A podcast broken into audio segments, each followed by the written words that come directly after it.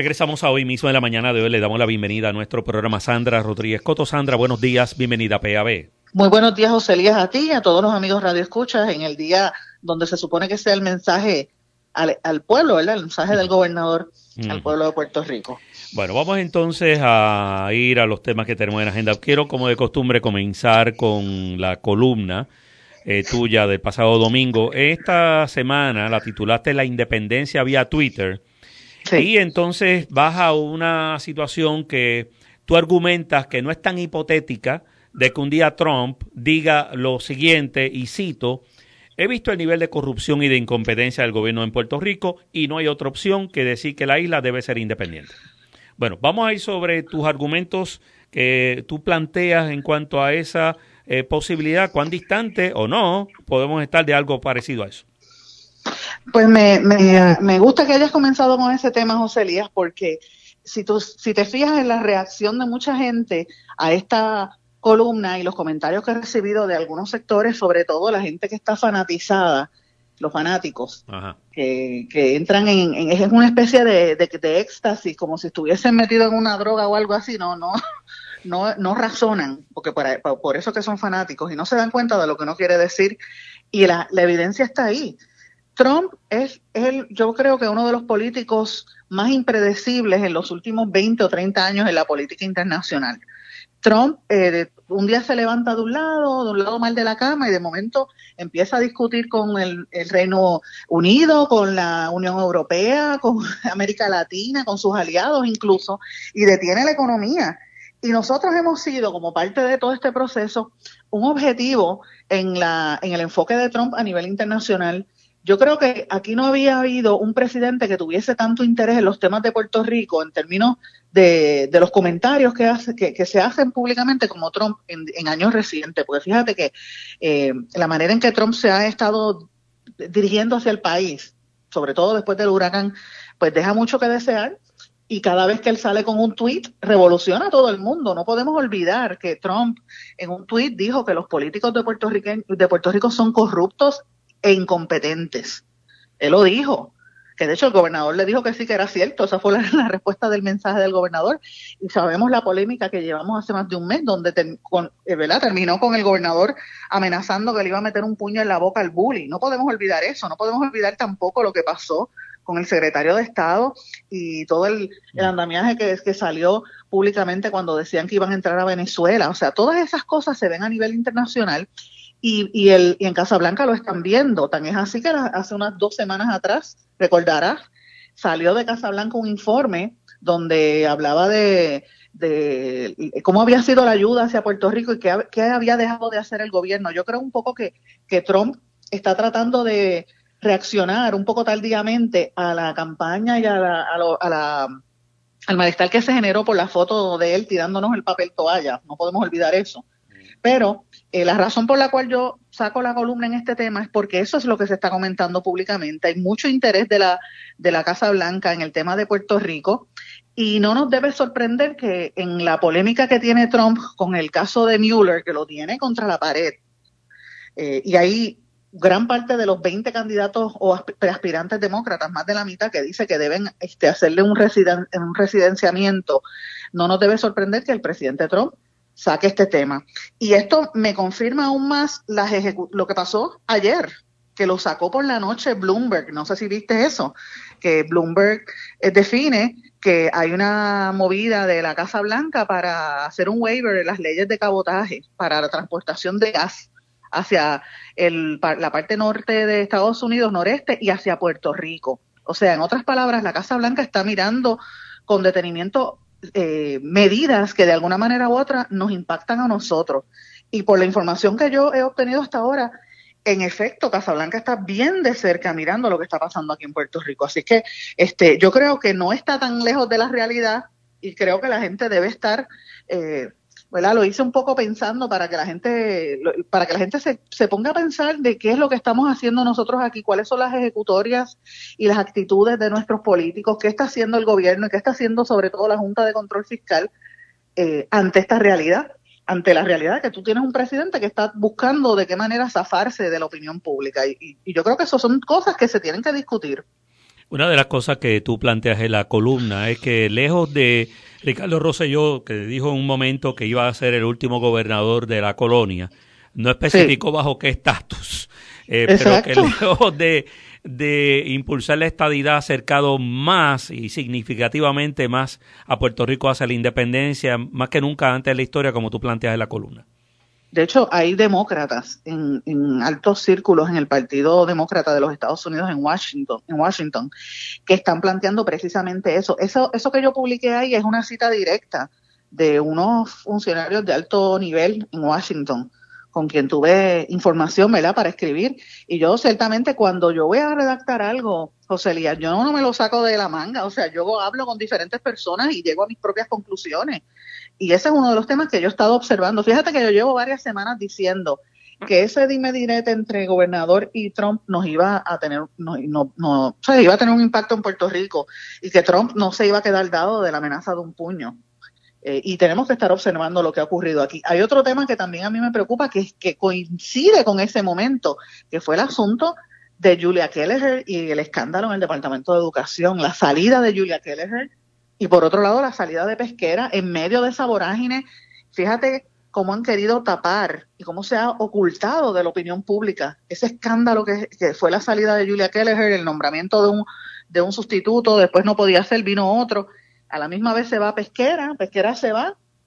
Yo quiero saber si ha habido alguna pregunta, si ha habido una rendición de cuentas de las ejecutorias de Pesquera o lo están tratando de barrer debajo de la alfombra eh, con la rapidez con que se aprobó la designación del nuevo secretario. O sea, son cosas que nosotros tenemos que ver cómo se está manejando el gobierno y la opinión pública y ciertamente nos afecta a todos como ciudadanos y además en Estados Unidos están observando la forma en que se está moviendo la política aquí y cuando el presidente de los Estados Unidos dice que tiene reservas en enviar dinero para eh, la reconstrucción, pues mira, nosotros, nosotros los puertorriqueños con las ejecutorias de los gobernantes, pues le damos herramientas para, para que él diga eso.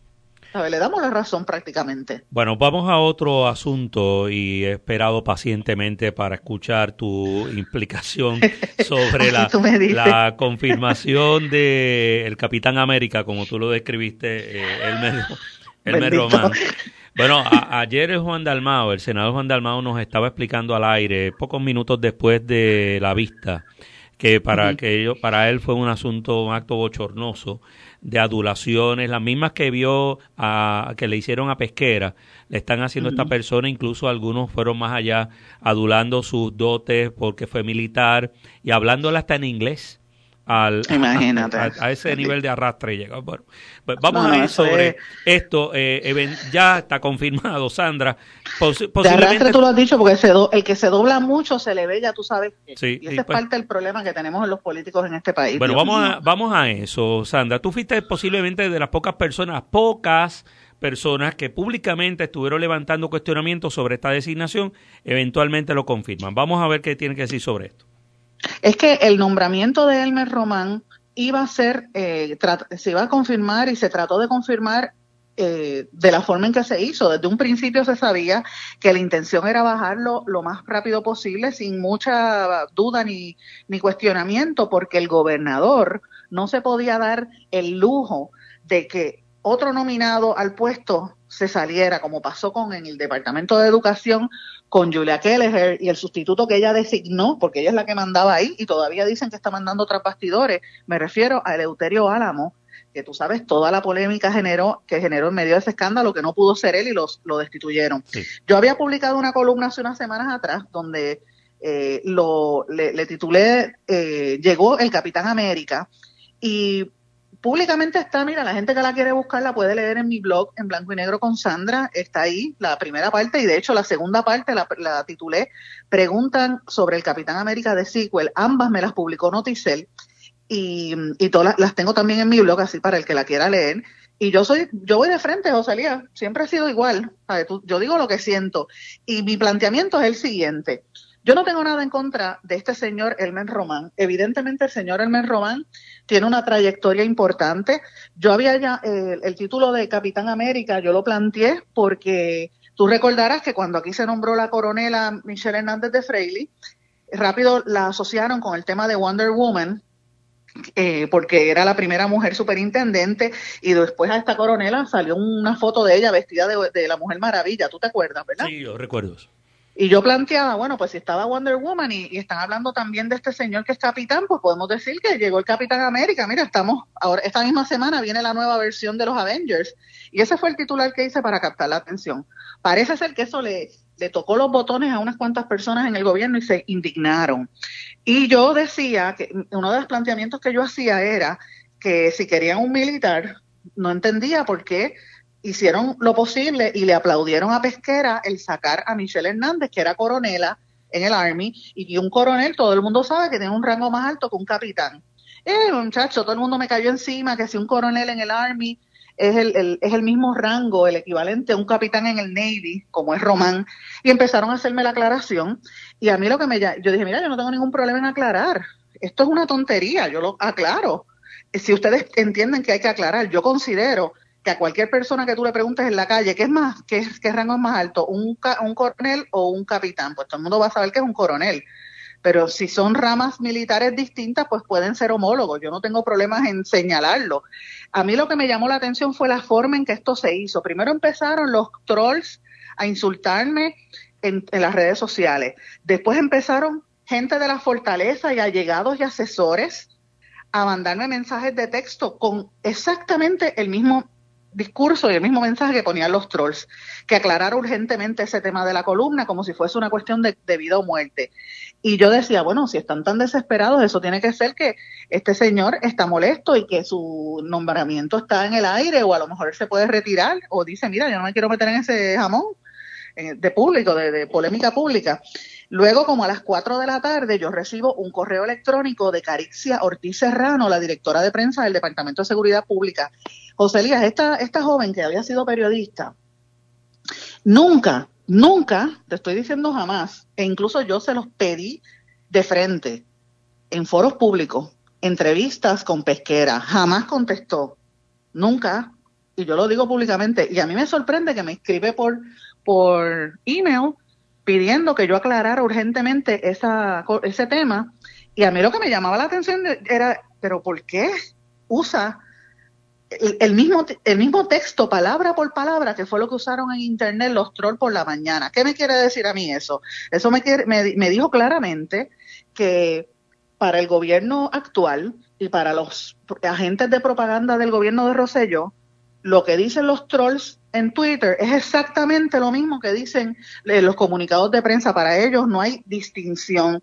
Y eso es bien peligroso porque demuestra lo que yo llevo diciendo hace mucho tiempo en este espacio, José Elías, que aquí se maneja la, información del gobierno como si fuésemos eh, reces, tú sabes, atendiendo, al pueblo no les importa. Ellos hablan a todo el mundo con la misma con el mismo discurso que se le habla un ayudante de Fortaleza o un troll de Twitter y lo hacen para desviar la atención porque en medio de todo esto que te acabo de explicar, no contestaron las preguntas medulares. Este señor lo nombraron, lo confirmaron y todavía no han contestado a mi juicio las preguntas.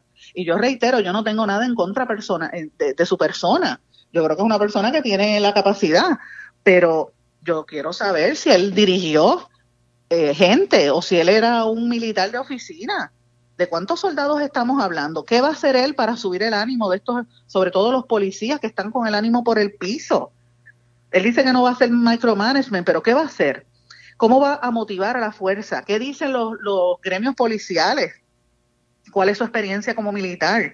Todavía no ha explicado cuál fue su rol en el USA, en qué capacidad trabajó en esa área. Y todo el que conoce un poco de milicia y de inteligencia en la historia política de los Estados Unidos sabe lo que es el USA. Entonces esas preguntas yo esperaba que los legisladores las hicieran. Pero entonces, ¿de qué estamos hablando? ¿Cuál es el rol de los legisladores? ¿El sello de goma? Esas son preguntas serias que tenemos que plantearnos. Y yo lo traigo a colación no porque me quiero poner ese nombramiento, sino porque un proceso ético y serio en un momento tan crítico como, como vive Puerto Rico, donde la inseguridad está a la vuelta de la esquina, los, escalamientos siguen subiendo y todo lo demás, estas preguntas debieron haberse contestado para la tranquilidad de la gente, conociendo las ejecutorias de pesquera. Eh, y te digo la verdad, si no han querido cuestionar la pesquera o pedirle que rinda cuentas por lo que pasó después del huracán María, donde murieron más de 3.000 personas, pues por lo menos haga su trabajo en este proceso, pero no lo hicieron. Y eso es importante que la gente lo vea, porque de eso es de lo que estamos hablando. Esos son los políticos de este país. Bueno, mientras tanto tenemos la situación de que esta persona ya queda confirmada, parece que eh, el tema queda ahí. Eh, Sandra, ¿qué exhortas a la ciudadanía que observe del desempeño de esta persona aquí en adelante? Mira, yo creo que, a mí me parece que él es, él es una persona seria, me parece que, que este capitán viene con, ¿verdad? con unas buenas intenciones, el hecho de ser un puertorriqueño que vivía, que vive en la diáspora y decide regresar, son cosas que uno tiene que mirar como positivas, eso es lo que uno quiere, que el puertorriqueño que se ha tenido que ir regrese. Así que yo, yo creo que la gente debe observar cuál va a ser la ejecutoria de él, cuál va a ser la actitud de él y más que nada, cómo él va a actuar en las próximas, eh, los próximos eventos. El primero que viene por ahí es el primero de mayo, que es una, el día de la marcha y sabemos en los dos primeros años de este gobierno lo que pasó allí, las escaramuzas que hubo y los, las agresiones y, y la situación que hubo allí de inseguridad. Habrá que ver cómo él logra controlar esa situación y a mí lo más que me interesa es ver cuál va a ser la postura de los gremios policiales y de los, y de los empleados de las distintas agencias. Ver cómo va a ser ese trato y si la situación mejora, porque si él logra traer fondos federales, por ejemplo, eh, a ciencias forenses, donde no hay eh, entonces no hay, no hay, no hay forenses que hagan las que hagan breguen con el con el caos que hay allí si logra traer fondos adicionales al 911 e incluso a la policía y que logre mantener a la policía pues mira eh, pues yo creo que va a ser una buena función. Yo pienso que el puertorriqueño, el, puertorriqueño tiene que estar eh, con los ojos bien atentos a lo que está ocurriendo en seguridad, porque fíjate, eh, me parece a mí que la designación es importante. Estamos en el tercer año, ya es el año donde se supone que se implementen las promesas de campaña. Estamos ahí a la vuelta de la esquina de que empiece otra vez la contienda electoral y las primarias. Así que habrá que ver cómo él va a manejarse en este proceso. Yo quiero, entiendo que nosotros debemos estar con los ojos bien abiertos más que antes. Bueno, por otro lado, Sandra, vamos a hablar acerca del tema de la libertad de prensa. Tú escribiste recientemente sobre ese tema, eh, ya comenzado esta semana y de hecho nos encontramos con el Centro Periodismo Investigativo otra vez demandando, eh, yendo a los tribunales para requerir información. Mientras tanto, pues el gobierno alega que la transparencia de ellos está en que pues nosotros colocamos las cosas en Internet, por lo tanto, pues ya con eso cumplimos la transparencia. Bueno, vamos a ir sobre cómo ves este, que se sigue manejando el tema del acceso a los documentos públicos para el ejercicio de la libertad de prensa en el país. Pues yo, yo lo traigo a colación porque el próximo 3 de mayo es el Día Mundial de la Libertad de Prensa. Es un que lo decretan las Naciones Unidas todos los años y tú sabes, José Elías, que yo siempre escribo de ese tema en, el contexto de lo que es la libertad de prensa, recordando que pues tengo una trayectoria defendiendo ese derecho constitucional. Yo fui fundador, una de las cofundadoras del Centro de Libertad de Prensa en Puerto Rico, que se había establecido en la Universidad del Sagrado Corazón hace unos, hace unos cuantos años atrás. Así que es un tema que, que me toca muy de cerca, eh, que defendí siendo presidenta de gremios y voy a defender eh, siendo ciudadana hasta que me muera, porque para mí la libertad de prensa es fundamental en cualquier eh, sociedad que se precie como ser democrática, no porque es el, el, el, derecho del periodista. Yo no lo miro desde ese punto de vista, o sea, yo no creo que el periodista está por, o el que está detrás de un micrófono está por encima del pueblo, no señor el periodista hay que protegerlo porque tú tienes que tú tienes que tener un representante o tienes que tener un, enlace o tienes que tener el derecho a conocer lo que está pasando. Y el periodista es el interlocutor en ese proceso. Y si se limita el, el acceso a la información tú como ciudadano no te enteras. Por eso es que hay que defender la libertad de prensa. Y todos los años la organización Reporteros Sin Fronteras hace una clasificación anual de libertad de prensa. Es como un ranking a nivel mundial. En los últimos 22 años Cuba ha sido el país de América Latina donde más difícil eh, se ejerce el periodismo, Venezuela, Brasil, Nicaragua y obviamente México, donde lo que va de año llevan 10, eh, de, del 2018 para acá, 10 periodistas que han sido asesinados. Eh, irónicamente, en este estudio se revela que Estados Unidos no se queda muy atrás en el ranking por las actitudes del presidente Trump, que genera un clima de, desasosiego y de violencia que culminó con, no, sé si recuerdas los disparos en, en un periódico de, Maryland, donde mataron a cinco personas, cuatro eran periodistas.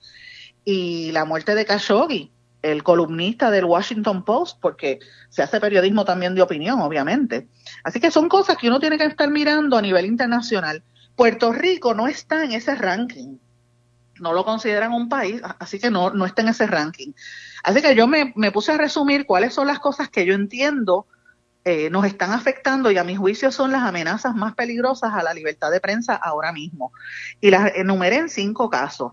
El, y le voy a decir en diferentes orden. El ciberacoso, que tú y yo lo hemos hablado desde el día uno en este espacio, yo creo que ha sido el, más consistente con el tema de lo, del acoso cibernético a periodistas con gangas de trolls. Y uno dirá, bueno, pues son gente que escribe debajo de los periódicos, en los comentarios de los periódicos en internet. Mire, no, porque uno tiene derecho a expresarse. Es el hecho de que se haga pagado con fondos públicos. Fíjate, hoy, ayer mismo, me parece que fue Viena, radicó un proyecto de ley para que la gente que hace comentarios negativos en la internet y, de, y en los periódicos cibernéticos revele cuál es su nombre. Por, por obligación tiene que decir cuál es su nombre. Y eso lo que ellos están tratando es de esperar a que baje, fomentar que baje el clima negativo en los medios y que se sepa quién es el que ataca. Y yo digo, mira, los políticos puertorriqueños que se pasan imitando cosas tontas deberían estar mirando eso que de verdad es importante y mejoraría el tema de libertad de expresión en este país y deberían copiar esa, esa medida. Pues el ciberacoso es una amenaza real. Otra amenaza real es lo que yo entiendo que es la censura previa y el intentar silenciar a los medios del mismo gobierno, la venta de WIPR, el asalto que hicieron sobre el noticiario de WIPR, que lo han convertido en un, en un foro de comunicación para la primera dama.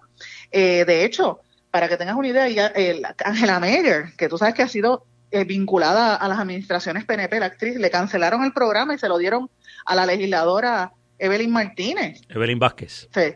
¿Pero qué es? Digo, Evelyn Vázquez, perdóname, ¿qué es eso de Evelyn Vázquez en, en, en, un programa de televisión? O sea, ¿de qué estamos hablando? Porque no la tienen en pelota, en, pelota dura en Univisión como está este la Boy, pues le dan un, un programa en el canal 6. para eso es WIPR. ¿Qué, ¿Qué, cosa de cultura trae eso? Pues mira, son cosas que tenemos que plantearnos. Y yo lo veo como un intento para desviar la atención de los temas importantes. El cierre, el asalto que hubo sobre el periódico Diálogo de la Universidad de Puerto Rico. Eh, se sabe que lo habían intentado hacer cuando Ríos Mauri estaba en la Junta, que ahora él está de rector. Pues mira, lo desmantelaron el cierre, lo que está pasando en, Radio Universidad, que han nombrado un comediante a dirigir noticias, tú sabes, señores, ¿qué es esto? Porque tú puedes ser actor y, ser periodista, pero un comediante que jamás ha escrito una nota periodística venir a dirigir un noticiario. ¿De qué estamos hablando? Dime si eso no es censura previa. Otro de los temas que yo creo que es amenaza es el favoritismo, la payola, el chayoteo, que lo hemos hablado extensamente en este programa, cómo el gobierno favorece y le da noticias a los medios que hablan o que entrevistan eh, de manera light y hacen las preguntas que ellos quieren que hagan. A los que hacen las preguntas duras, los lo rechazan. Así que esto también afecta a la libertad de prensa y más que nada la excesiva secretividad y la falta de transparencia, la negativa de dar información pública, por ejemplo, los ascensos, las destituciones, los cambios en el gabinete de gobierno. Eh, y eso es un ejemplo que se ve en las demandas, por ejemplo, que ha tenido que erradicar el Centro de Periodismo Investigativo solicitando datos públicos. La última fue hace uno o dos, dos días, me parece que fue, que ellos radicaron para que se sepa qué es lo que está contenido en los planes de fiscales. Porque mira, el gobierno dice, yo, yo cumplí, doy la información y cuando tú vas a buscar el documento donde te explica, bueno, vamos a recortar empleados y cuando tú vas a buscar la explicación aparece tachado y yo digo, ¿qué es eso? De, ¿Dónde está la transparencia?